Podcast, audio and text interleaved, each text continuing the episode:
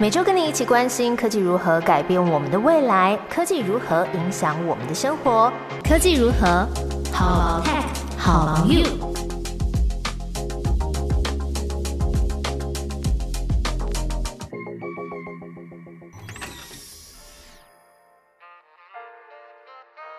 Hello，大家好，我是梦梦，在科技如何跟你分享科技新知，一起探讨生活中的科技大小事。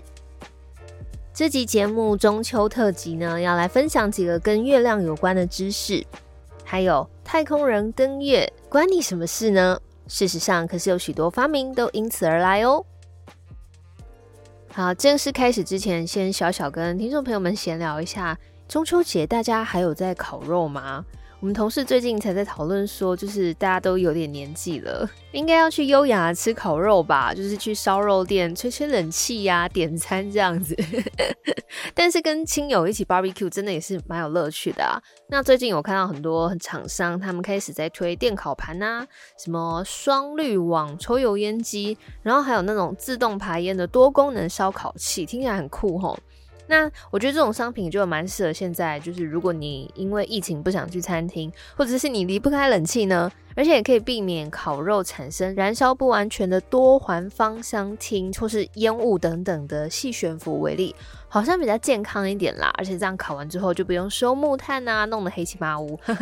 可能也比较符合优雅烤肉的主题哦。好，那今天要讲几个月亮的小知识。其实啊，月亮不会发光，可是为什么大家都听过蓝月、粉红月亮或者是血月呢？其实呢，月亮的颜色啊是受到大气条件而产生视觉上的变化。和你观察月亮的时候所处的地区，它的气候条件比较有关系。那蓝月不代表是月亮看起来蓝色，那是欧美地区对于一个月里面出现的第二次满月的称呼，那也用来比喻做很少见的事情啊，很稀有的意思。那刚刚说的，你观察的地方的大气条件，其实就是因为地球周围它有一层大气层嘛。那在光线照射过来之后，会吸收折射部分的光线。那不同波长的光线，它被折射的程度会不同。紫色跟蓝色呢，它的光波波长是最短的，所以最容易被散射。晴朗的蓝天，那就代表说天空中是散布着散射出去的蓝光。那换一个夕阳西下的例子，也就是因为天空剩下了比较长波长的红光，还有橘光，大家才会看到橘黄色的天空。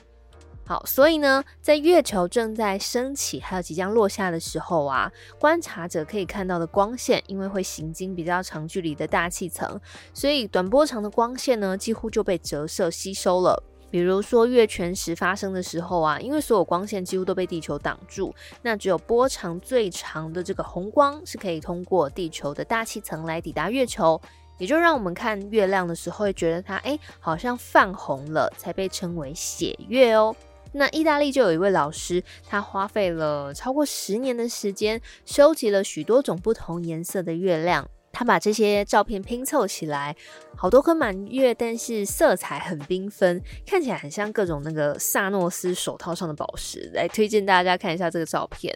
蛮难得一见的。那我会在节目资讯栏把这个科技大观园这篇关于月亮的文章传送门贴好，你点进去就可以找到这张照片啦。介绍完不同颜色的月亮之后，接着要聊的是太空人登月。嗯，先把时间拉回到冷战时期，嗯，有点久。美国跟苏联的竞争，那时候从地球拉锯到太空，这两个国家在飞弹啊、卫星、火箭、太空的领域投入了很多的预算跟人力。那根据科技大观园的报道，美国呢在太空竞赛中曾经落后苏联。在一九五七年的时候啊，苏联那时候已经把第一颗的人造卫星史普尼克一号送到行星的轨道上了，而且呢，第一次飞行在太空中的太空人也是苏联的太空人。并不是美国，那美国慢人家一步，要怎么在太空竞赛里面超越苏联呢？美国就把目标设定在让太空人安全的登月。好，除了听我讲之外呢，我非常推荐大家用看的来吸收这些。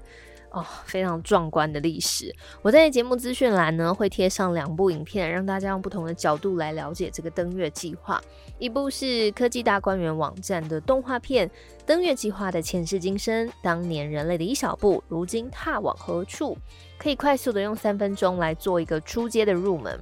然后呢，另外一部则是电影《First Man》，台湾翻译叫做《登月先锋》，是由《越来越爱你》La La Land 的导演 Damian Chazelle。以及男主角 Ryan Gosling 这个黄金组合再次携手合作。那这部片是在二零一八年，刚好是 NASA 他们从美国航空咨询委员会改制成太空总署六十周年的时候推出的。那在这部电影里面呢，可以看到美国政府跟 NASA 花费了许多年很高额的预算来支撑这个登月计划。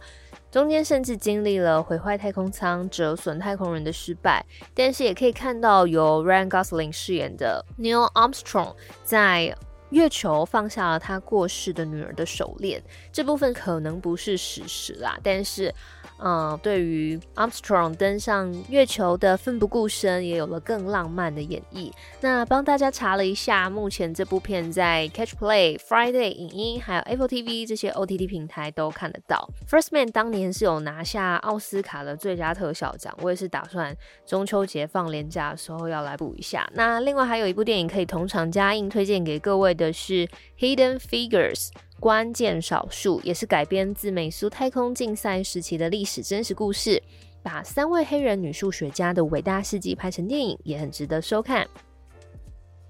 那么这场历时二十多年的太空竞赛啊，促进了之后的教育、科技，还有地球通讯跟气象卫星的发展。更具体来说啊，阿波罗计划甚至创造出了很多商品的契机。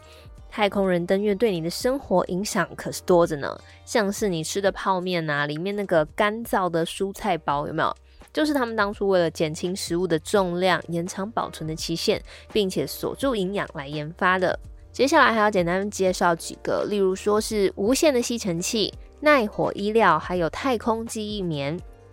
吸尘器啊，原本都是比较大型不方便的，但是呢，美国的电动工具制造商百德，他们就设计出一款轻便小巧，而且可以独立供电的钻头，让太空人呢可以在月球的时候来采集岩石样本。后来啊，他们基于这套城市技术转让之后，就开发出了这个无尘的真空吸尘器。那刚刚也有说，阿波罗计划并不是很顺利嘛，曾经折损了太空人。这也就是让美国 NASA 损失最大的，我猜就是这个阿波罗一号的这个失火的事故。三名太空人呢，在这个火灾意外当中不幸丧生。后来 NASA 就委托了一家公司研发出可以防火的纺织品，并且呢，这个化学纤维涂料啊，搭配上后来研发出的轻便呼吸系统，可以让太空人更加的安全。之外呢，也是后来我们消防队上的弟兄们出生入死必备的装甲。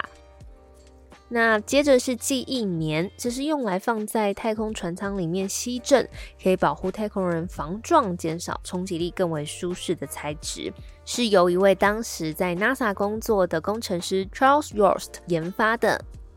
这个材料啊，可以缓慢回弹的特性，现在已经被广泛使用在像是床垫啊、枕头还有座椅等等。可是呢，这个生产的技术是不简单的，是在后来 Charles 他成立了一家专门发展记忆棉技术的公司，持续的钻研改善之下，才得到比较广泛的应用。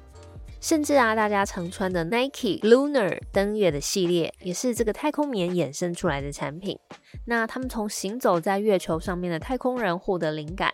加入了这个太空时代的泡棉。让鞋垫呢，就像融化的棉花糖一样黏黏软软的。那所以现在登月系列的鞋子已经出了好几代，也在马拉松啊、篮球等等的运动鞋上做了各种的运用。阿波罗的登月计划对于全人类的真正贡献，远远超过他们踏上月球的那一件事情。